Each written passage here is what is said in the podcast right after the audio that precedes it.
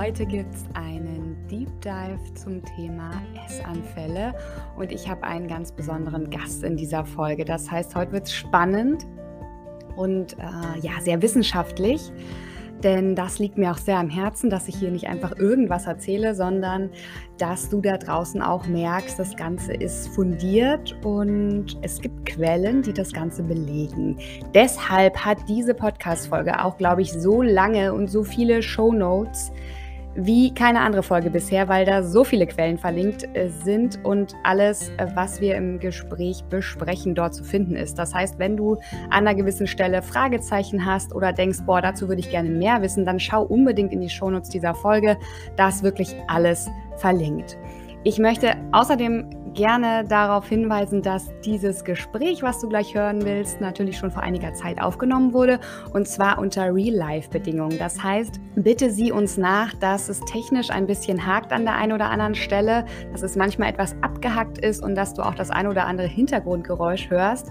Das lässt sich nicht ganz vermeiden. Ich glaube, wir wissen alle, wie das ist, wenn das Leben so dazwischen funkt. Und jetzt wünsche ich dir einfach ganz viel Spaß bei dieser Folge. So, bevor es jetzt gleich losgeht ins Gespräch mit Frau Preuß, noch eine kleine Erläuterung für alle Personen, die nicht wissen, was ein Essanfall ist. Vielleicht, weil du selbst nicht betroffen bist oder weil du vielleicht gerade auch überlegst, Essanfall, habe ich das vielleicht? Was ist das denn? Wie definiert man das? Ein Essanfall kennzeichnet sich dadurch, dass Betroffene sehr große Mengen an hochkalorischen Lebensmitteln in kurzer Zeit zu sich nehmen, ohne dies willentlich beenden zu können. Dabei erleben sie häufig den Eindruck von Kontrollverlust und Gefühle von Scham, Schuld und Ekel gegenüber sich selbst bis hin zu Selbsthass. Also nochmal ganz kurz, ein Essanfall bedeutet, Betroffene nehmen in kurzer Zeit sehr viel hochkalorische Lebensmittel zu sich, ohne das kontrollieren zu können. Also ohne kontrollieren zu können, wann sie anfangen, wann sie aufhören. Es passiert wie, als wären sie ferngesteuert. So, jetzt aber wirklich ganz viel Spaß mit der neuen Folge.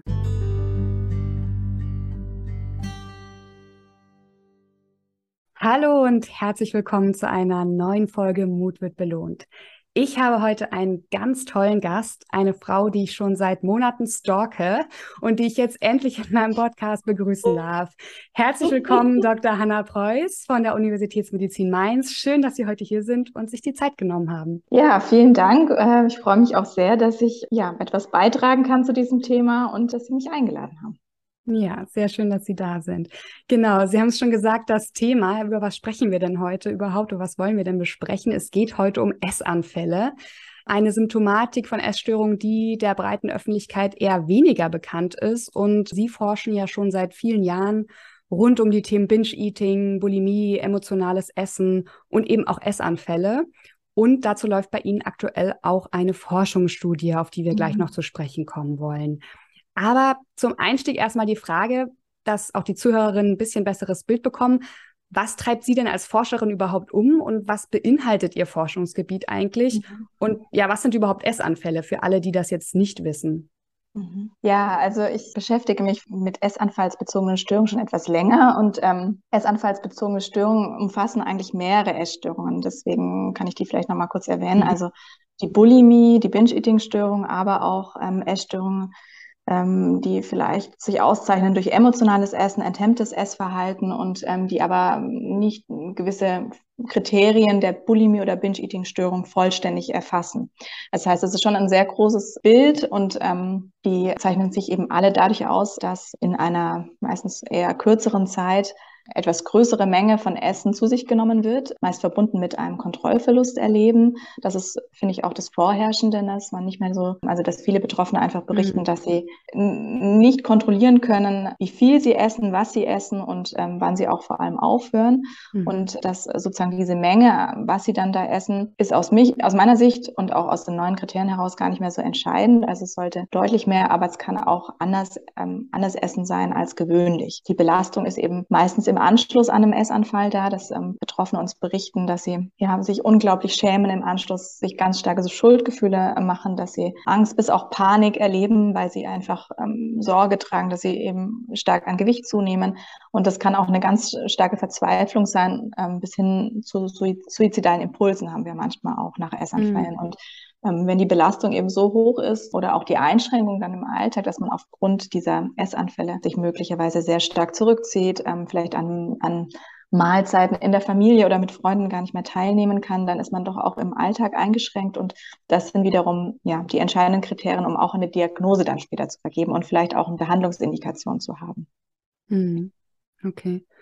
Und äh, Sie sagten das jetzt ja auch gerade, dass Essanfälle sind sozusagen ein Symptom von, von verschiedenen Essstörungen und generell mhm. sind ja auch Essstörungen in der Öffentlichkeit, meistens wird das verbunden mit Magersucht und gerade mhm. auch das Thema Binge-Eating ist ja etwas neuer, zumindest in der breiten Öffentlichkeit, so wie ich es jetzt erlebe, nicht so bekannt. Können Sie dazu noch ein bisschen was sagen? Also das überhaupt, was bedeutet das denn eigentlich oder was, was gibt es denn noch für Essstörungen sozusagen? Ja. Ja, also tatsächlich ist es so, dass es ne, diese essanfallsbezogenen Störungen eher als die heimlichen Essstörungen gelten, ähm, weil sie ähm, sehr lange auch ja, verdeckt manchmal ausgelebt werden, ne, weil eine große Scham besteht, äh, sich darüber auch zu äußern. Und äh, ne, beispielsweise die Magersucht, die Anorexie ist natürlich sehr viel stärker nach außen hin sichtbar. Das ist, hat eine starke Signalwirkung zum Teil auch eine Betroffene, also Angehörige sind sich dessen oder bemerken diese Erkrankung viel häufiger als beispielsweise eine Bulimie oder eine Binge-Eating-Störung. Und ja, leider ist es auch immer noch so, dass es in, in, in der Gesellschaft sehr viel häufiger eben über Anorexie gesprochen wird, obwohl es viel seltener auftritt als beispielsweise Binge-Eating-Störung. Das ist die häufigste Störung und ähm, geht eben häufig dann auch mit einem Mehrgewicht einher, also eine Gewichtszunahme, die dann vielleicht auch irgendwann noch andere körperliche Erkrankungen mit sich bringt, ne? sowas wie Diabetes Typ 2 oder Adipositas und mit Gelenkschmerzen oder Herz-Kreislauf-Erkrankungen. Und mein großes Anliegen ist einfach, dass wir sehr viel früher ähm, im Kontakt kommen, dass junge Menschen, Jugendliche oder auch Kinder ähm, schon sehr viel früher ja, erfahren, dass das möglicherweise eine Krankheit ist und mhm. dass man darüber offen sprechen kann, dass es immer viele Faktoren gibt, die da einspielen, dass es nichts ist, was man sich selber ja ausgesucht hat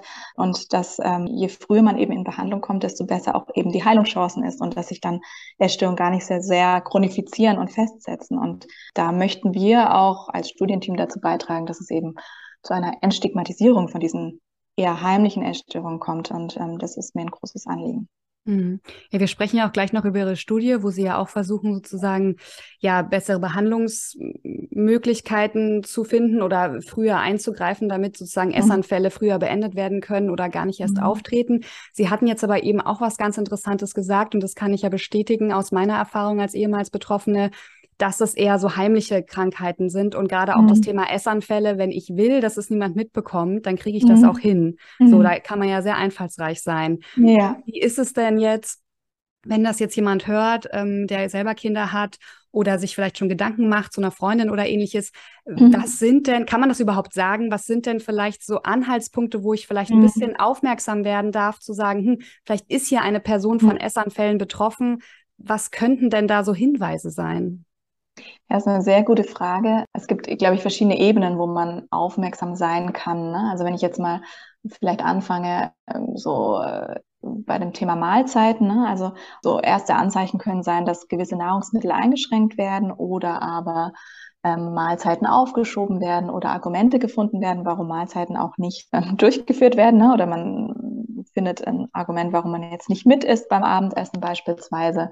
Und es wird, tritt immer häufiger auf, so vorgeschobene Argumente oder auch so Wechsel von Tagen, dass man zeitweise vielleicht sehr viel isst oder sich auch Sachen gönnt und ähm, sehr viel Süßes isst und dann aber auch wieder Tage, wo man ganz stark und diszipliniert ist. Also diese, diese Wechsel ähm, ähm, der Tage haben wir sehr häufig. Sehr wechselhafte Tage gibt an manchen Tagen, an denen irgendwie sehr gezügelt oder gegessen wird oder sogar gefastet, ne, dass man fast nichts isst und dann wieder an anderen Tagen, wo man sich ganz viel gönnt, in Anführungszeichen. Das sind schon die ersten Anzeichen, dass eben ja sehr unstrukturiert wird, ne, die Mahlzeiten, was auch, ähm, das ist vielleicht eher auf der Mahlzeitenebene, ähm, wenn man jetzt eher in die Bulimie-Richtung geht, ähm, gibt es oftmals so Anzeichen, ne, dass jemand vielleicht anfängt, sehr körperlich aktiv zu werden, also übermäßig Ähm, ne? Also wenn Jugendliche plötzlich sehr viel spazieren gehen, ist das natürlich eher ungewöhnlich. Mhm. Ähm, oder auch ähm, man plötzlich Sport machen muss, also jeden Tag, zweiten Tag oder jeden Tag ins Fitness stehen, äh, Fitnessstudio gehen muss. Auch selbst wenn man krank ist, selbst wenn man ähm, ja vielleicht erschöpft ist, ne? also so diese körperlichen Grenzen des Körpers auch ähm, gar nicht mehr wahrnehmen möchte. Manchmal erzählen uns auch Eltern, dass sie vielleicht in den Schubladen ähm, Süßigkeitenreste finden ne, von Packungen oder auch Leinsamen oder Abführmitpackungen von Abführmitteln. Ne? Das sind so ähm, erste Dinge. Ähm, oder jemand verschwindet sehr häufig auf, auf der Toilette. Das ist auch natürlich auffällig. Meistens merken das Eltern schon auch. Und vielleicht gibt es auch so Dinge, jetzt eher vielleicht in Sachen Körperwahrnehmung, dass jemand sich plötzlich anfängt, sehr häufig rückzuversichern bezüglich des Gewichtes oder der Figur. Ne? Wie sehe ich denn aus? Ähm, steht mir das noch? Oder sich plötzlich anfängt, seine, seinen Körper eher zu verhüllen, zu verstecken, indem sehr viel schwarze Kleidung getragen wird. Oder in das andere Extreme sehr zur Schau zu stellen. Und natürlich auch, äh, wenn man jetzt zeitweise vielleicht auch fastet oder sehr wenig isst, dass es eben auch körperliche Anzeichen schon gibt, ne? dass jemand anfängt, äh, sehr häufig friert, dass jemand vielleicht körperliche Schwäche hat, möglicherweise auch vielleicht einen Kreislaufkollaps mal hat ähm, in der Schule oder häufig Magenschmerzen zum Beispiel, ne, dass sich so aufgebläht fühlt. Na, und dann natürlich stärkere Zeichen sind dann vielleicht Ausbleiben der Menstruation oder sowas. Aber das ist dann mm, eher ja, dann, bei Anorexie. Ja, dann genau. ist man ja auch schon so, sage ich mal, tief drin, höchstwahrscheinlich in der Essstörung. Genau, genau. Ähm, ja.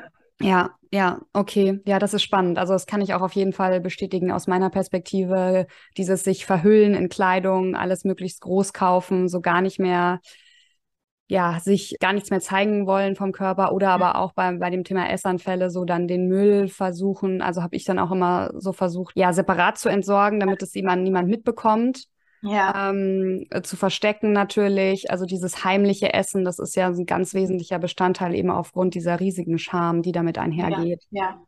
Genau, und äh, das, ähm, diese riesige Scham, ne, also ich kenne auch Betroffene, die dann ja, also sich genau überlegen, wo sie was einkaufen, mhm. dass es eben nicht rauskommt, ne, ja. ne, dass man genau überlegt, bei dem Supermarkt kaufe ich die Sachen ein, bei dem Supermarkt ja. die Sachen. Ähm, und bei Jugendlichen, die zum Beispiel zu Hause sind und da eben gar nicht so sehr finanzielle Möglichkeiten haben oder auch eingeschränkt sind, weil die Eltern ähm, zu Hause sind, ne, dass dann eben das nur gegessen wird, was da ist zum Beispiel. Ne? Ja, auch Dinge, die vielleicht ungenießbar sind zum Teil, ne? aber mhm. weil es mhm. einfach nichts anderes gibt und weil man kein Taschengeld dafür hat, ja, das ist natürlich ja einfach eine große Verzweiflung da, ne? weil einfach dieser Impuls, ich brauche jetzt was und ich halte es jetzt nicht mehr aus, das emotionale Erleben, was ich gerade habe oder einfach diese ähm, diese Anspannung in mir und dem muss dann nachgegeben werden. Ne? Das ist wirklich fast schon, ähm, es gibt ja auch Studien dazu, fast zwanghaft suchtartig. Ähm, ja. Und, ähm, natürlich sehr belastend einfach ähm, für die Jugendlichen oder jungen Menschen, die davon betroffen sind, ja. Ja, auf jeden Fall. Auch dieses eben Sachen essen, die man eigentlich gar nicht essen will. Hauptsache man ja. isst, ähm, kann ich ja. genau ja. auch bestätigen, ja. Jetzt, jetzt haben Sie ja gerade eine, also Sie also haben ja viele Studien natürlich auch schon bereits in der Vergangenheit durchgeführt, aber aktuell haben Sie ja eine laufen, wo Sie mhm. auch noch TeilnehmerInnen suchen. Und ja. da geht es ja auch um das Thema Essanfälle. Genau. Und bei dieser Studie handelt es sich ja um ein Kooperationsprojekt der Universitätsmedizin Mainz und der Universitätsklinik Hamm der Ruhr-Universität Bochum, wenn ich das richtig verstanden habe. Können Sie dazu ein bisschen was erzählen, was Sie da überhaupt untersuchen und wer da jetzt noch gesucht wird. Ja, vielen Dank ähm, für diese Nachfrage. Genau, das ist ein Kooperationsprojekt äh, gemeinsam mit der Professor Dr. Tanja Legenbauer, ist auch eine sehr bekannte Expertin im Bereich Essstörungen, hat auch viele Bücher dazu geschrieben, ähm, auch ein Selbsthilferatgeber übrigens zum Körperbild. Ähm, und ähm, ja, wir ähm, sind immer so dran an unseren Forschungsprojekten, dann anknüpfend innovative ähm, Interventionen zu entwickeln. Wir haben viel dazu geforscht, auch gemeinsam, ähm, Tanja und ich, zu ähm, Impulsivität und äh, Inhibitionsfertigkeiten und Emotionsregulation sozusagen als aufrechterhaltene Mechanismen auch von Essanfällen. Und darauf, daran anknüpfen wollten wir ähm, ja, eine Intervention entwickeln, die genau ähm, da ansetzt, dass eben dieses Impulsive ähm, durchbrochen wird. Ne? Und ähm, was kann da ganz konkret helfen? Und Wir haben diese neue Intervention, ähm, die schon bei Erwachsenen auch angewandt wird oder geprüft wurde, ähm, aber noch nicht so sehr bei Jugendlichen. Also da ist man sich noch unsicher, wie wirksam die wirklich ist. Die möchten wir gerne prüfen gegen eine ganz klassische Strategie auf der kognitiven Verhaltenstherapie, die sich ähm, als sehr wirksam äh, erweist und auch eingesetzt wird in der, in der ambulanten Therapie. Und ähm, das heißt, jemand, der sich bei uns meldet, ja, bekommt ähm, Therapiesitzungen, ähm, zwei Therapiesitzungen sind das, wird zufällig zugeteilt, das ist einfach Teil der Forschung, in eine dieser Interventionen, die beide aber sehr wirksam sind. Und wir möchten aber schauen, welche nochmal wirksamer ist. Ne? Also wir wollen die vergleichen miteinander. Mhm. Letztendlich sind es, deshalb heißt unsere Studie auch Exit, also raus, Exit sozusagen, raus mhm. aus den Messanfällen. Also es sind Exit-Strategien aus festgefahrenen, impulsiven Essstrukturen. Genau, das sind Übungen, die wir dann gemeinsam machen in der Therapie und die ähm, wir aber auch mitgeben als Übungsblätter. Also wir haben so ein Booklet, was die Betroffenen dann mitbekommen, so dass sie das zu Hause auch weiter fortführen können. Mhm. Und ähm, weil natürlich zwei Sitzungen wenig sind, ne, erstmal, ähm, aber das ist auch eine Übung, die sie eben zu Hause durchführen können. Wir haben dann noch ein Abschlussgespräch. Wir begleiten die Jugendlichen auch weiter oder die jungen Menschen bis drei Monate danach. Uns interessiert es, ob das eben auch einen nachhaltigeren Effekt hat. Genau, letztendlich sind alle Mädchen und junge Frauen angesprochen im Alter zwischen 13 und 20 Jahren. Mhm. Ähm, die dürfen sich bei uns melden, die eben sowas wie Essanfälle, enthemmtes Essen, emotionales Essen kennen. Ähm, es darf kein Untergewicht vorliegen tatsächlich, ne, weil in dem Fall müssen wir erstmal, sollte man erstmal prüfen, ob vielleicht auch eine Anorexie vorliegt und dann sind einfach andere Übungen wirksamer als die, die wir anbieten. Mhm. Wir, manchmal vermitteln wir im Anschluss dann auch nochmal weiter und ähm, schauen, dass ähm, unsere Teilnehmenden ähm, jungen Frauen auch noch in eine ambulante Therapie kommen. Genau, weil das ist was, was mich sehr berührt. Also wir haben sehr, sehr viele Jugendliche, die sich auch erstmalig bei uns öffnen, also die davor noch nie mit jemand darüber gesprochen haben und sich dann uns anvertrauen und wir so ein bisschen was so, ja, das Tor dann sind zu der weiterführenden Behandlung und das ist was, was ich mir natürlich sehr erhofft habe auch darüber. Mhm. Ja. Und das heißt, ich habe das jetzt richtig verstanden, nochmal, um das nur auch klar äh, zu stellen. Also es können nur ähm, weibliche mhm. Personen teilnehmen. Genau. Alter, glaube ich, war 13 bis 20 Jahre. Ist das korrekt? Ganz genau, ja, genau. Und ähm, Betroffenheit vielleicht nochmal, ähm, da glaube ich, ähm, sagen Sie drei Essanfälle in den letzten drei Monaten, also wirklich sehr weit gefasst, ne? Also da. Genau. Genau, okay. es muss nicht, muss nicht eine ne, Diagnose von Bulimie oder Binge-Eating-Störung vorliegen. Da ist ja das Kriterium aktuell noch zweimal, also mindestens zwei Essanfälle pro Woche im Zeitraum von drei Monaten nach ECD-10. Aber das wird jetzt alles ja sowieso aufgeweicht in den neuen Kriterien von ECD-11, ähm, dass man auch einen Essanfall pro Woche über ein oder mehrere Monate haben kann ähm, ne, und vor allem dieses subjektive Kontrollverlust erleben so bedeutsam ist. Von dem her, ähm, ja, gehen, möchten wir da auch sehr niedrigschwellig vorgehen und eben jeder, der sich belastet fühlt ne, durch ähm, enthemmtes Essen, emotionales Essen, Essanfälle, kann sich bei uns melden und wir schauen dann gemeinsam, ob wir das richtige Angebot sind oder ob wir doch zu was anderem verweisen. Also wir ähm, lassen dann mhm. auch jemand, der sich bei uns meldet, aber vielleicht nicht hundertprozentig dann von unserem Projekt, äh, von unserer Therapie profitieren könnte, auch nicht im Regen stehen, sondern wir schauen gemeinsam, wie, was, was die Person dann braucht. Mhm. Und da es ja auch, da Sie ja sozusagen zwei Therapiesitzungen mit den Teilnehm Studienteilnehmerinnen machen, äh, ist es ja auch notwendig, dass die Personen entweder aus dem Raum Mainz kommen oder aus dem Raum Hamm. Hamm. Genau, genau. Okay. Das ist an der Universitätsklinik Hamm der Ruhr-Universität Bochum. Genau, also wir haben zwei Studienzentren äh, und ähm, gerne, genau, verweisen wir auch auf die Kollegen ähm, von Tanja Legenbauer. Also genau, wir haben zwei tolle ähm, Teams, sehr ähm, junges Team, sind alle sehr empathisch und offen und begleiten gerne weiter. Sehr schön. Und gibt es eine Frist, also wo Sie jetzt sagen, dann, äh, dass Sie keine weiteren Teilnehmerinnen mehr aufnehmen oder wie ist das geplant? Mhm.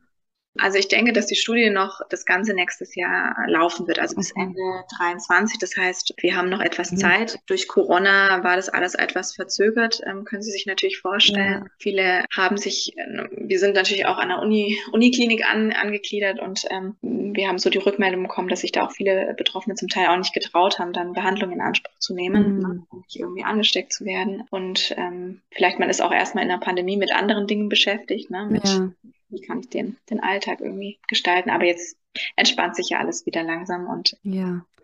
Ja, sehr spannend. Also das kann ich dann, werde ich auch nochmal ähm, ja, kommunizieren auf allen Kanälen. Ähm, diese Studienteilnahme ähm, ja, ermöglicht ja auch wieder für andere Betroffene bessere Behandlungsmöglichkeiten. Deswegen eine großartige Sache. Bevor wir jetzt gleich auch nochmal auf Corona zu sprechen kommen, Sie hatten es gerade schon im anderen Kontext erwähnt, wäre es, glaube ich, nochmal ganz spannend, ein bisschen was zu erfahren, vielleicht aus Forschungsergebnissen vergangener Studien. Also dass das ein bisschen ähm, konkreter wird. Essanfälle, wie funktionieren die? Wie kann man da drauf eingehen? Was gibt es da vielleicht für Lösungen oder was haben Sie bisher schon so erforscht sozusagen? Mhm.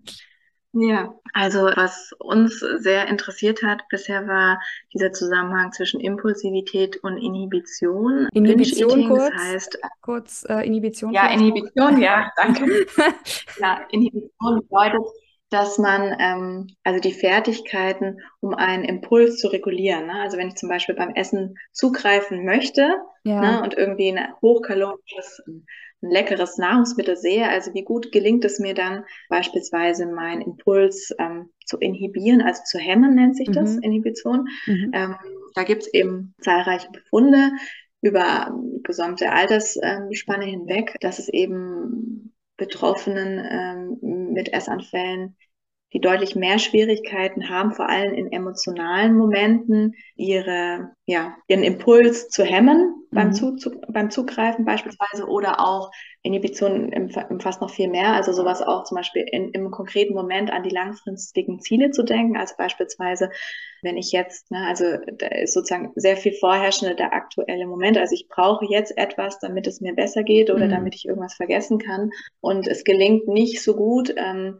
langfristige Konsequenzen mit einzubeziehen in die Entscheidung, ne? weil mhm. das einfach so automatisiert abläuft, so schnell. Ein Forschungsergebnis im Voraus war auch, dass es aber, dass man das aber lernen kann, also dass man lernen kann, diesen fast automatisierten Prozess plötzlich ne, bin ich schon beim Essen und ähm, ne, habe gar nicht gemerkt, dass ich da vorher ganz viele kleine Entscheidungen hatte, vielleicht auszusteigen mhm. aus diesem ähm, aus diesem zwanghaften, aber dass es möglich ist. Also wir wir haben im Vorfeld auch eine Therapiestudie gehabt. Ähm, das war allerdings bei Erwachsenen, wo wir mit denen ganz konkret auch geübt haben, ganz, ganz kleinschrittig wahrzunehmen, wo befinde ich mich gerade. Also bin ich gerade irgendwie noch in der Phase, wo ich vielleicht sehr ähm, verärgert bin, traurig bin, mich einsam fühle, ne? Und ähm, muss ich da irgendwie brauche ich gerade etwas da für mich, um meine Bedürfnisse zu erfüllen? Oder bin ich schon eine, äh, bin ich schon einen Tick weiter, dass ich meine Emotionen vielleicht übergangen habe und denke schon jetzt ganz viel übers Essen nach, ne? Oder wie ich mir das jetzt beschaffe oder was ich jetzt essen kann und komme gar nicht mehr von diesen Gedanken los, dann brauche ich vielleicht was anderes, dann brauche ich vielleicht was, wie ich mit diesen Gedanken umgehe, dass ich denen nicht folge und die dann in eine Handlung umsetze, sondern vielleicht eher mich wieder auf den Moment fokussiere, auf das Hier und mhm. Jetzt, über Achtsamkeit. Ähm, oder bin ich dann schon wieder noch ein Stück weiter näher dran am Essen und ähm, denke, ich brauche das jetzt, damit es mir besser geht und müsste aber mehr nochmal einbeziehen, was ich eigentlich möchte, ne? dass ich eigentlich vielleicht möchte, gesund mit meinem Körper umzugehen, dass ich vielleicht möchte, mein Gesicht, Gewicht aufrecht zu, aufrechterhalten, dass ich nicht möchte, dass ich zunehme, ähm, dann brauche ich vielleicht eher Strategien zur Entscheidungsfindung oder muss ähm, lernen, vielleicht mit meinem Impuls, also wir haben da auch so Übungen gemacht, dass man gelernt hat, mit seinem ähm, impulsiven Anteil in einem ne, ins Gespräch zu gehen. Ne? Das ist ja ein Anteil, den man vielleicht gelernt hat im Leben, ähm, der einem geholfen hat in einer gewissen Zeit auch im Leben. Genau, also weil wir eben die Befunde hatten, dass es da schon mehr Schwierigkeiten gibt bei der Impulsivität oder bei der, der Hemmung von Impulsen ähm, und bei der Entscheidungsfindung. daraufhin haben wir eben Übungen entwickelt, die genau da ansetzen. Also wie kann man lernen, besser ähm, mit sehr viel Gedanken ans Essen umzugehen, ohne dann im Anschluss zu essen, ne, mhm. indem man sich zum Beispiel auf den Moment fokussiert. Wir haben Übungen entwickelt, wie man eben seine emotionalen Bedürfnisse besser wahrnehmen kann und die auch versorgen kann, damit man gar nicht das Essen vielleicht braucht ähm, im Anschluss. Wir haben Übungen entwickelt, wie man diese Entscheidungsfindung sich klarer macht, ne, in dem Moment, dass es doch eine Entscheidung gibt, ob ich jetzt esse oder nicht. Und man, ne, indem man diesen Moment sozusagen so ein bisschen verlangsamt ne, und sich nochmal auseinandersetzt mit diesem impulsiven Anteil in mir. Also wer, genau das ist was, was ich, was auch sehr berührend oftmals für viele Betroffene ist, ne, sich mit diesem impulsiven Anteil in einem auch nochmal auseinanderzusetzen. Wie ist der entstanden auch für mich? Also ne, der war vielleicht sogar fast überlebenswichtig möglicherweise für mich, weil ich in einer Phase, wo ich sehr, sehr unsicher war ähm, oder an mir gezweifelt habe, möglicherweise das Essen ne, meine einzige, mein einziges Ventil war. Und der hat mich sehr unterstützt. Ne? Manche neben, neben, erleben das Essen ja auch wie ein guter Freund, die beste Freundin, ne? wo ich mich, wo ich irgendwie Möglichkeiten hatte, mich, ja, mich fallen zu lassen. Genau, und wir haben auch Übungen entwickelt kurz vor dem Essen, also was ich dann ganz konkret tun kann, wenn ich so einen ganz, ganz starken Impuls verspüre und es eben mir nicht gelingt, den irgendwie zu hemmen. Also wie, wie kann ich dann mit diesem Impuls umgehen? Und das haben wir alles in, in einer Therapiestudie auch geprüft. Ähm, da haben wir auch ein Therapiemanual entwickelt. Das haben wir bei Erwachsenen durchgeführt. Und äh, diese Übungen, die sehr, sehr stark auf Impulsivität und die, die Hemmung von Impulsen ausgerichtet sind und ähm, die Emotionsregulation, das war genauso wirksam wie die Erstlinienbehandlung, also wie die kognitive Verhaltenstherapie, die ganz klassisch durchgeführt wird. Und bei, bei der Gruppe der Betroffenen, die ähm, eine Binge-Eating-Störung haben, war das noch wirksamer. Also die Essanfälle haben sich noch stärker reduziert. Das mhm. heißt, ähm, genau, das war eigentlich ein sehr schöner Befund. Und dann haben wir eben gesagt, ja, wir wollen da weitermachen. Wir wollen jetzt aber auch für Jugendliche was anbieten, weil die einfach, weil es einfach so viel wichtiger ist, dass wir frühzeitig etwas anbieten, weil die ersten drei Jahre entscheidend eigentlich sind, sagt man so, ähm, in, für die Prognose auch. Mhm. Ja, äh, super spannend. Sie hatten es jetzt auch gerade gesagt, Therapiemanual, dass Sie bilden ja auch Therapeutinnen aus. Ich würde auch ganz gerne nochmal auf das Thema mit ja, Therapie zu sprechen kommen, weil Sie das mhm. ja auch öfter jetzt schon erwähnt haben. Es ist sehr wichtig, dass früh interveniert wird, dass es die Personen, die Betroffenen sehr schnell in ambulante Therapie bekommen. Und es ist aus meiner Sicht ja auch sehr wichtig, dass die Therapeutinnen einen Schwerpunkt im Bereich Essstörung haben, wenn sie Patientinnen mit entsprechender Symptomatik behandeln. Warum sind denn spezialisierte Therapeuten gerade beim Krankheitsbild Essstörung so wichtig und warum ist es vielleicht auch gerade deshalb nicht ganz so einfach, Hilfe zu bekommen? Und was macht aber trotzdem sozusagen Hoffnung? Ja, also es gibt ja, ja, die Heilungschancen sind ja da und real. Ja, also wir wissen, also es gibt zum einen eine Behandlungsleitlinie ähm, für die Behandlung von Essstörungen. Ähm, die ist aus einer Expertengruppe generiert worden aufgrund wissenschaftlicher Studienergebnisse. Das heißt, es ist sehr wissenschaftlich fundiert. Gerade bei ähm, Bulimie und Binge-Eating-Störungen ähm, ist ja die kognitive Verhaltenstherapie eine der wirksamsten Therapieformen. Und ähm, die setzt eben sehr stark auch an der Symptomatik als erstes an. Da gab es eben die besten Ergebnisse. Also das heißt, äh, zu Behandlungsende hatten die, ja, war die Hälfte der Betroffenen, die äh, durch eine, in, einer kognitiven Verhaltenstherapie waren, abstinent von Essanfällen, hatten keine Essanfälle mehr, ja, und das war deutlich besser als andere Therapieformen. Und man hat eben auch herausgefunden, je schneller, je schneller sich die, die Mahlzeitenstruktur Struktur verbessert, also man regelmäßig wieder isst, ne, ähm, dieses auffällige Essverhalten äh, zurückgeht, desto schneller heilt man auch im Gesamten. Ja? Also es ist vor allem auch zum Beispiel bei der Anorexie auch nochmal sehr, sehr ausgeprägt. Also je schneller man tatsächlich zunimmt, desto besser ist auch die langfristige Prognose ja, für diese komplette Heilung. Ne? Es ist natürlich ganz klar, dass allein durch eine Verbesserung des Essverhaltens nicht eine Essstörung ähm, mhm. gesundet. Ja, also das mhm. ist äh, Deshalb, wir verfolgen so einen, einen, einen, einen Zwei-Stufen-Prozess, also Two-Track-Approach ähm, heißt, nennt sich das. Das heißt, wir versuchen erst ganz stark am Essverhalten anzusetzen und dann werden natürlich die ganzen Hintergrundthematiken, ne, die Probleme, die Unsicherheiten, vielleicht am Selbstwert, das muss natürlich auch alles behandelt werden. Und vor allem das mhm. Körperbild muss noch behandelt werden. Das fällt ganz häufig herunter in Behandlungen. Das ist aber sozusagen die, ähm, ja, sagt die Wissenschaft, ist die beste Prognose einfach, um schnell auch wieder zu gesunden. Deswegen ist es wichtig, dass eben Therapeuten schon auch äh, Kompetenzen haben, ähm, wie speziell ähm, an, an der Mahlzeitenstruktur gearbeitet wird, wie am Körperbild gearbeitet wird. Ähm, und ähm, das wissen tatsächlich nicht alle, ne? ähm, aber man kann sich da gut weiterbilden und es gibt sehr viele Therapeuten, die da auch ähm, sich auskennen und meistens haben die das eben auf ihrer Webseite vielleicht dann aufgelistet. Ne? Ich kenne mich gut aus mit der Behandlung von Essstörungen oder auch Körperbildstörungen und ähm, wenn Sie sich da unsicher sind oder wenn du dir da unsicher äh, bist, dann würde ich einfach raten, nachzufragen, ne? ganz konkret die Therapeuten zu fragen, kennst du dich damit aus? Ähm, kennen Sie sich damit aus? Ähm, auch immer zu sagen, na, ich möchte eben auch eine, Ess eine essstörungsspezifische Behandlung ähm, mhm. haben. Es gibt zum Beispiel diesen Behandlungsleitfaden auch in einer m, Patientenleitlinienform. Äh, das ist was, was man vielleicht auch nochmal teilen kann. Da ist eben genau sowas auch ähm, aufgelistet. Ja. ja. diesen Behandlungsleitfaden, genau, den, den packe ich auf jeden Fall ähm, in die Show Notes. Äh, einmal, das ist, finde ich, ganz wichtig, auch dass man, wenn man dann soweit ist, dass man in eine Therapie geht oder wenn es halt ein Setting ist, wo die Eltern noch für das Kind natürlich entscheiden, weil es noch minderjährig ja. ist, da wirklich ähm, genau drauf zu gucken, wen suche ich mir da aus? Ähm, also wer soll das, wer ist der richtige Therapeut? Und da auch nachzufragen, das finde ich auch ganz wichtig. Und das heißt, Sie würden schon auch sagen, so Vorsicht vor so Aussagen wie so, ja, das ist ja jetzt letztendlich auch nichts anderes als eine Sucht. Ja, finde ich so. schwierig. Ja. ja. ja. Mhm. Ich glaube, Sie hatten da auch, Sie hatten da, glaube ich, auch erfahr ungünstige Erfahrungen gemacht, ne? hatten Sie berichtet. Ja, genau. Also daher kommt es auch, dass ich so denke, okay, das ist echt wichtig, an wen man da gerät, weil Sie hatten es ja auch gerade erwähnt, Körperbild, total extrem wichtiges Thema. Und ein falscher Satz kann da sehr viel zunichte machen. Und Sie hatten es ja auch gerade gesagt, wenn Sie diesen, dieses Two-Track-Verfahren machen, dass es ja eh auch erstmal sehr stark ums Ess Essen geht und Essverhaltensänderungen. Das heißt, da muss ich ja schon als Therapeut oder Therapeutin auch eben wissen, wie man da vorgeht und kann nicht einfach sagen, okay, wir arbeiten jetzt mal am Selbstwert. Genau. Ähm, das, ja. Was und ne, ja. nicht missverstehen, das ist unglaublich wertvoll, die Arbeit am Selbstwert und ähm, die sollte unbedingt erfolgen. Ja. Ne? Aber es muss beides eben, halt. Genau, es muss beides erfolgen und am, am, am Anfang sollte eben ein Fokus, ne, ein stärkerer Fokus sozusagen auf diesen Essverhaltensmustern oder auch ungünstigen Bewegungsverhaltensmustern gibt es ja genauso, ne? wenn ja. ich eben das Sportverhalten mache das, und dadurch dauernd nicht kompensiere.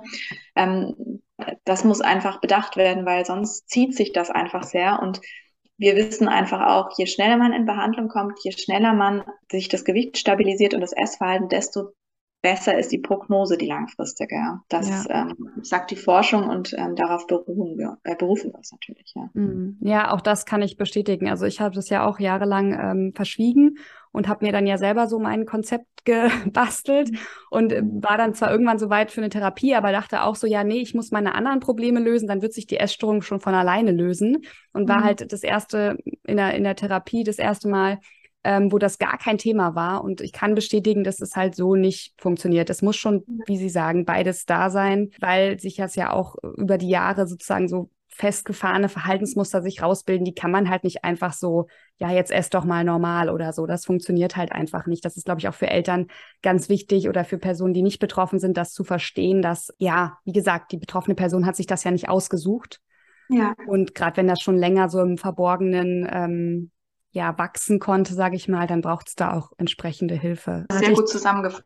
Ja, danke. Ja, genau, was ich vielleicht dazu noch sagen, wäre Zeit da ist, sind aufrechterhaltene Mechanismen da, ne, die gar nichts mehr mit der Anfangsentstehungsgeschichte zu tun haben. Ne? Zum mhm. Beispiel sowas, was ich jetzt gesagt habe, mit dieser Inhibition, also dieser Schwierigkeit, Impulse zu hemmen. Und das ist ja nicht nur der, auf der Verhaltensebene, sondern wir sehen es auch neurobiologisch, ne, dass es starke Veränderungen im Gehirn gibt. Ne? Mhm. Ähm, beispielsweise ne, die Dopaminausschüttung auch sehr viel stärker ist, ne? also dass Nahrungsmittel sehr viel belohnender plötzlich wahrgenommen werden, ne? Mhm. Ähm, dass eine Insulinresistenz zum Beispiel entsteht, ne? was das Dopamin dann nicht mehr senkt beispielsweise. Ne? Da entstehen so Wechselwirkungen im Gehirn, was es einfach vielleicht tatsächlich irgendwann dann auch so ein bisschen zu einer Sucht macht, ne, mhm. nach diesen Nahrungsmitteln. Und wenn man daran nicht ansetzt, ne, ganz konkret, macht man sich einfach, also macht man sich diesen Heilungsweg einfach unnötig schwer, ja. Und deswegen ist es ganz wichtig, erst am Essverhalten anzusetzen, am Bewegungsverhalten, an diesen zwanghaften, getriebenen Strukturen oder suchtartigen und danach dann alles andere zu behandeln, ja. Mhm. Okay. Ein, ein Thema, was noch, was ich noch ganz gerne kurz anschneiden würde, was glaube ich auch recht spannend ist, wo man zumindest in der Fachliteratur jetzt schon auch einiges drüber liest. Das Thema Corona, also die Auswirkungen von Corona auf psychische Erkrankungen und auch insbesondere auf Essstörungen und gerade die Studien oder die Gruppe an Personen, die Sie jetzt gerade in Ihrer Studie begleiten, also junge Menschen, dass da besonders junge Menschen eben in der Corona-Politik vernachlässigt wurden und sehr stark gelitten haben. Da gibt es ja Reports. Ähm, können Sie das auch ähm, bestätigen aus Ihrer Erfahrung? Sehen Sie da einen Anstieg? Ja, also wir sehen einen deutlichen Anstieg. Wir haben ja auch eine, eine stationäre Versorgung bei uns ähm, in Mainz ähm, und wir sehen eine sehr starke, ja, höhere Inanspruchnahme von auch stationären Aufenthalten, ähm, gerade bei ähm, Anorexie. Das ist ja wo wir vorher schon darüber gesprochen haben, was man halt sehr viel stärker auch wahrnimmt dann erstmal. Ne? Die kommen auch schneller in Behandlung tatsächlich, weil das Untergewicht ist natürlich dramatisch ne, erstmal auf den ersten Blick, dramatischer als die andere Essstörung, obwohl die genauso dramatisch ist. Mhm. Und ähm, ne, da haben wir, ähm, es gibt ähm, Studien von ähm, der DRK zum Beispiel, dass es um 30 Prozent fast gestiegen äh, ist, die Zunahme an, an Inanspruchnahme von jungen Menschen ähm, äh, mit Essstörungen oder auch wegen abnormen Gesichts äh, Gewichtsveränderungen, die in Behandlung kommen. Und ähm, im ambulanten Setting ähm, sehen wir sozusagen jetzt kommt sozusagen diese zweite Welle an. Ne? Mhm. Am Anfang hatten wir so sehr viel stationäre Aufnahmen, eine Zunahme und ähm, jetzt sehen wir so im ambulanten Setting, dass da eine erhöhte Nachfrage ist und jetzt auch die ähm, diese essanfallsbezogenen Störungen. Ne? Ja, mhm. also genauso gibt es natürlich leider auch viele Rückfälle bei Patienten, die schon gut auf einem sehr guten Weg waren. Da haben, ähm, na, da gibt es äh, Studien, wo beispielsweise wo, ähm, Patienten mit Bulimie, die fast die Hälfte von einer Symptomverschlechterung während Corona mhm. spricht und 60 Prozent von, ja, dass sie eine ganz deutlich geringere Lebensqualität gerade verspüren. Ähm, bei Anorexie ähm, ist es sogar noch mehr. Da gibt es, glaube ich, fast 70 Prozent ernehmen da eine deutliche Zunahme wieder von essensbezogenen Gewichtssorgen und Figursorgen oder zwanghaften Bewegungsverhalten. Also das heißt sowohl eine Zunahme an Neuerkrankungen als auch und Krankenhausaufenthalten als auch eben eine Zunahme an ähm, Rückfällen. Auf der anderen Seite muss man wieder sagen, es gibt auch immer wieder Einzelfälle, wo wir auch sehr berührt sind wo ähm, ja, uns Betroffene berichten, dass auch Corona sie auch wachgerüttelt hat, ne, weil sie gemerkt haben, naja, so Phasen dieser Unsicherheit, dieses Kontrollverlustes, was ja auch viel als Hintergrundthema ist bei vielen Essstörungen, das ist was, dem können wir nicht fliehen, ne? das wird ständig kommen. Ne? Jetzt haben wir mhm. nach Corona die Energiekrise. Ja, also wir haben ständig unsichere Erlebnisse und ich muss jetzt einfach lernen, damit umzugehen und einen Weg zu finden. Ne? Oder ich mhm. werde ein Leben lang mit diese, diese Essstörung weiter schleppen und ähm, mhm dass ähm, es gab auch einige Jugendliche oder auch junge Erwachsene, die da auch wirklich so Aha-Momente hatten und auch sehr viel bereiter dann waren, wirklich ihre Essstörung jetzt wirklich in den Griff zu bekommen, beziehungsweise ähm, gewisse Essverhaltensmuster zu beenden. Ja, also das mhm. ähm, kann einen auch wachrütteln, genau. Aber natürlich ist es erstmal auch eine höhere Belastung und da gibt es sicherlich viele Dinge, die da reinspielen. Mhm. Ja, das hatten wir auch im Vorgespräch schon besprochen, also die, was man halt, was auch irgendwie so klar ist, sowas wie ne, mehr Zeit im Homeoffice oder Homeschooling, mehr Medienkonsum, noch mehr Social Media, wo man dann eben Körperbilder sieht, die komplett unrealistisch sind. Ja. Ähm, die Strukturen, die man gewohnt war, die fehlen. Äh, Essen ja. aus Langeweile oder eben aus Traurigkeit, Einsamkeit, was auch immer. Da sind ja, kommt ja jede Emotion in Frage. Ich glaube, da, das würde jetzt zu weit führen, wenn wir sagen, okay, und wie kann man das jetzt ändern? Ich glaube, es ist schwierig zu ändern. Ich glaube, ganz wichtig zum Verstehen, auch nochmal für Nicht-Betroffene, aber auch für Betroffene, die sich verstehen wollen, ist, glaube ich, dass das Essen ja immer eine Bewältigungsstrategie ist und die ist aus dem Grund entstanden, weil man halt das Gefühl hatte, man kommt sonst nicht mit bestimmten Dingen klar. Zum Beispiel eben, man verliert die Kontrolle über bestimmte Lebensbereiche und das Essen ist halt das Einzige, was Halt gibt. Das heißt, das finde ich auch immer ganz wichtig zu betonen, dass die aus dem Grund entstanden ist und natürlich auch aus dem Grund dann vielleicht reaktiviert wird, wenn halt die äußeren Bedingungen schwieriger werden. Aber ich glaube, was ja auch ankommen soll oder was bei Ihnen ja auch rübergekommen ist, ist dieses Thema frühzeitige Hilfe und frühzeitige ambulante Hilfe. Also je früher man mhm. interveniert, desto besser sind die Chancen zu heilen und desto mehr langfristigen positiven Effekt gibt es ja auch. Also das ist so das, was ich mir so mitnehme zumindest. Mhm. Ja, ja, absolut, ja. Wow, okay. so viel Input, so spannend. Ähm, ja, ich, ich finde es ganz großartig. Ich finde auch ganz großartig, was sie tun, weil, wie gesagt, je mehr wir darüber wissen und je mehr wir wissen, wie wir das Ganze behandeln können, desto mehr Menschen ist ja auch geholfen. Und gerade Bulimie und Binge-Eating, wie Sie schon gesagt haben, sind ja leider Gottes Essstörungen, die so im Verborgenen passieren und die gar nicht so bekannt sind und wo vielleicht den Personen dann sogar auch das Leid abgesprochen wird. Haben Sie vielleicht abschließend noch ein oder zwei Sätze oder Worte zu verlieren, wo Sie sagen, okay, äh, wenn man jetzt die ganze Zeit, wenn man zugehört hat, was anderes gemacht hat und nur mit einem Ohr zugehört hat, was wir natürlich nicht hoffen, ähm, aber jetzt ganz wach ist und zuhört, was so auf jeden Fall aus Ihrer Sicht hängen bleiben soll oder was Ihnen total am Herzen liegt, wo Sie sagen, oh Gott, wenn das doch einfach mal alle Menschen wüssten, dann wäre es eine bessere Welt. Ähm, gibt es da was? ja, ah, das ist ähm, schön, schön vorbereitet. Also ich, ähm, ja, also mir liegt es sehr am Herzen, dass eben essanfallsbezogene Störungen entstigmatisiert werden und auch, dass wir mehr darüber sprechen in den Medien. Ähm, dass wir sehr früh darüber auch reden, dass wir auch bei Kindern und Jugendlichen Augenmerk darauf haben, ähm, weil sich da eben gewisse Aspekte schon anbahnen, ne? wenn ich ähm, eben unkontrolliert esse oder einen sehr hohen, starken Fokus auf Süßigkeiten habe beispielsweise, ne? dass, ähm, dass man das frühzeitig wahrnimmt, auch gerade emotionales Essen, ne? das ist ähm, auch als Eltern das vielleicht hinterfragt, ne? wie gehe ich ähm, damit um, wenn ein Kind ähm, oder ein Jugendlicher, äh, wenn es dem nicht gut geht, ne, kann ich da gut auf die emotionale Bedürfnislage eingehen oder reagiere ich sehr häufig auch mit Ess, äh, ne, Essensvorschläge. Ne? Also mhm. ich bin selber Mutter und ähm, ich erwische mich natürlich dabei auch manchmal. Ne? Das ist ja was, oder man schenkt etwas, man schenkt Süßigkeiten als äh, belohnend ne? und bringt irgendwie einen Kuchen mit oder sowas. Ähm, das ist natürlich alles äh, in Ordnung, wenn das immer mal wieder geschieht, aber wenn das halt ständig äh, geschieht oder das die einzige, äh, die einzige Strategie ist, um den anderen irgendwie zu versorgen ne, und gut auf den einzugehen, lernt ein Kind halt frühzeitig, dass Essen eine Option ist, ne, mit Gefühlen umzugehen. Und da müssen wir sehr viel stärker in unserer Gesellschaft drauf achten. Und das andere ist das, äh, was mich auch, na, ne, vielleicht auch in Corona jetzt nochmal sehr viel stärker auch bewusst wurde, auch dieser äh, Social Media Konsum, wie ungünstig der einfach manchmal ist. Und ähm, Körperunzufriedenheit ist einfach ein starker Risikofaktor für die Entwicklung einer Essstörung.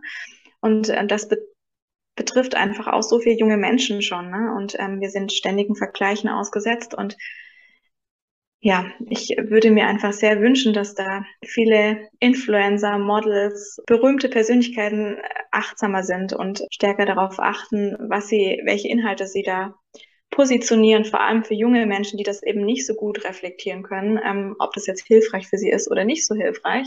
Ja, das ist ähm, was auch, wo ich auch Eltern immer motiviere, im Gespräch zu bleiben mit ihren, ja, mit ihren Kindern. Ähm, ne? wem, wem folge ich? Was für Fotos lade ich hoch?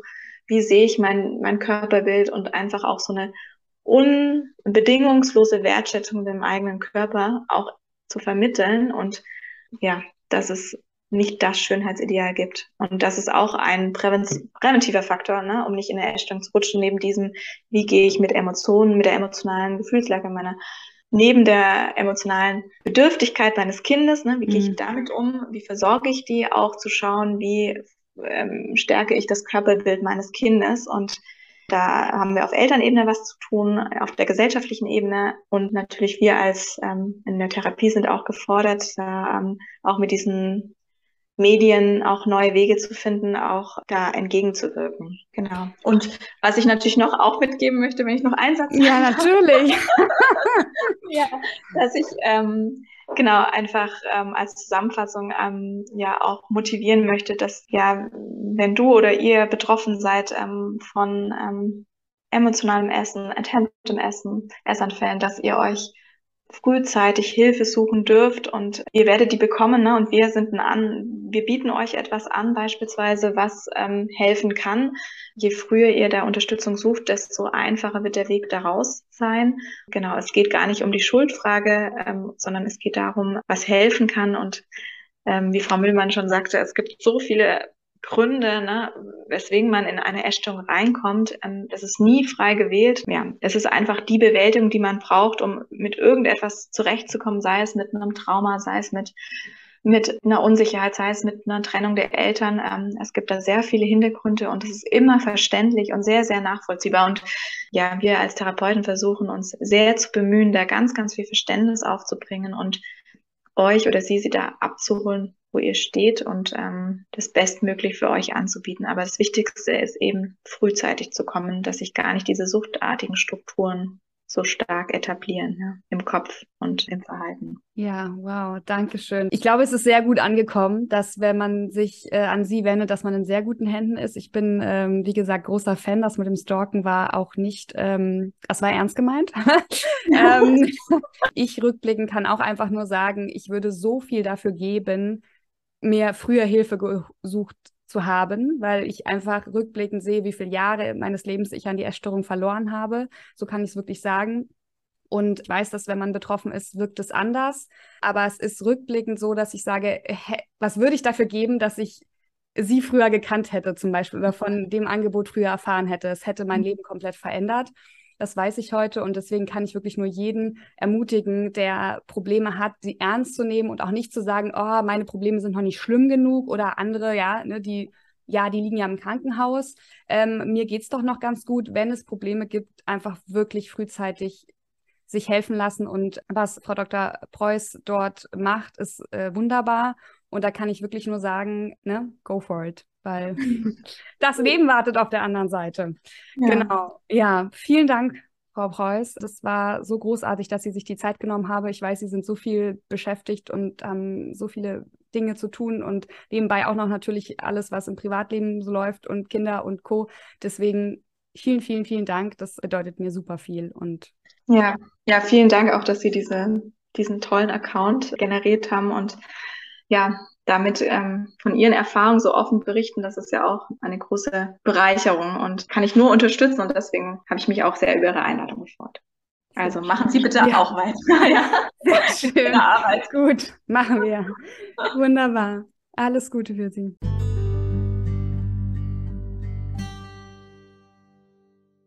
Ich hoffe, du bist so begeistert von Frau Dr. Preuß wie ich und von den Erkenntnissen und dem Gespräch und ihrer Arbeit.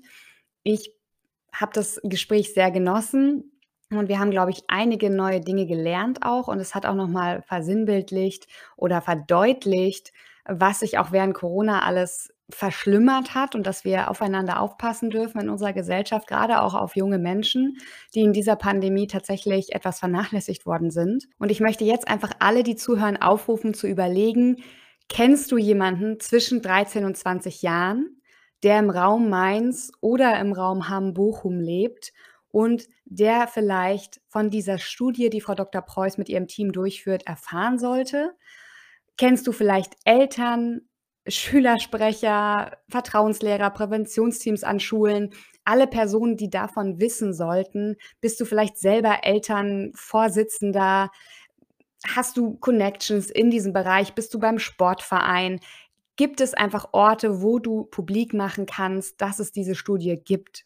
Denn dann möchte ich dich wirklich dazu aufrufen, das zu tun. Ich habe dir den Account von Frau Dr. Preuß und ihrer Studie verlinkt in den Shownotes. Das heißt, es gibt einen Instagram-Account, wo man sich anschauen kann, was das Team macht.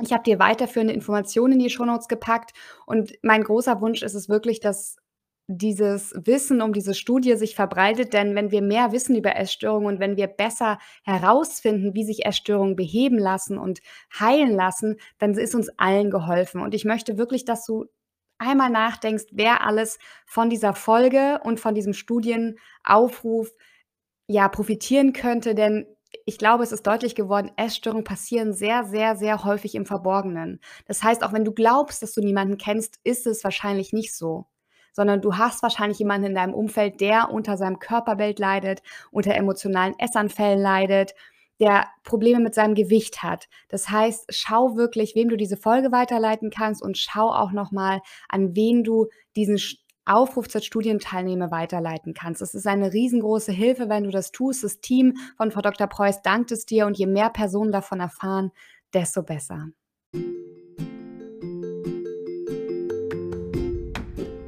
So, das war wieder eine neue Folge Mut wird belohnt. Ich freue mich riesig, dass du mit dabei warst. Wenn dir mein Podcast gefällt, dann freue ich mich sehr, wenn du mir eine Bewertung dalässt auf den einschlägigen Podcast-Portalen und vor allen Dingen auch, wenn du meinen Podcast im Freundes- und Bekanntenkreis weiterempfiehlst. Das würde mir extrem weiterhelfen. Ich wünsche dir noch einen wundervollen Tag und denk immer daran, Mut wird belohnt.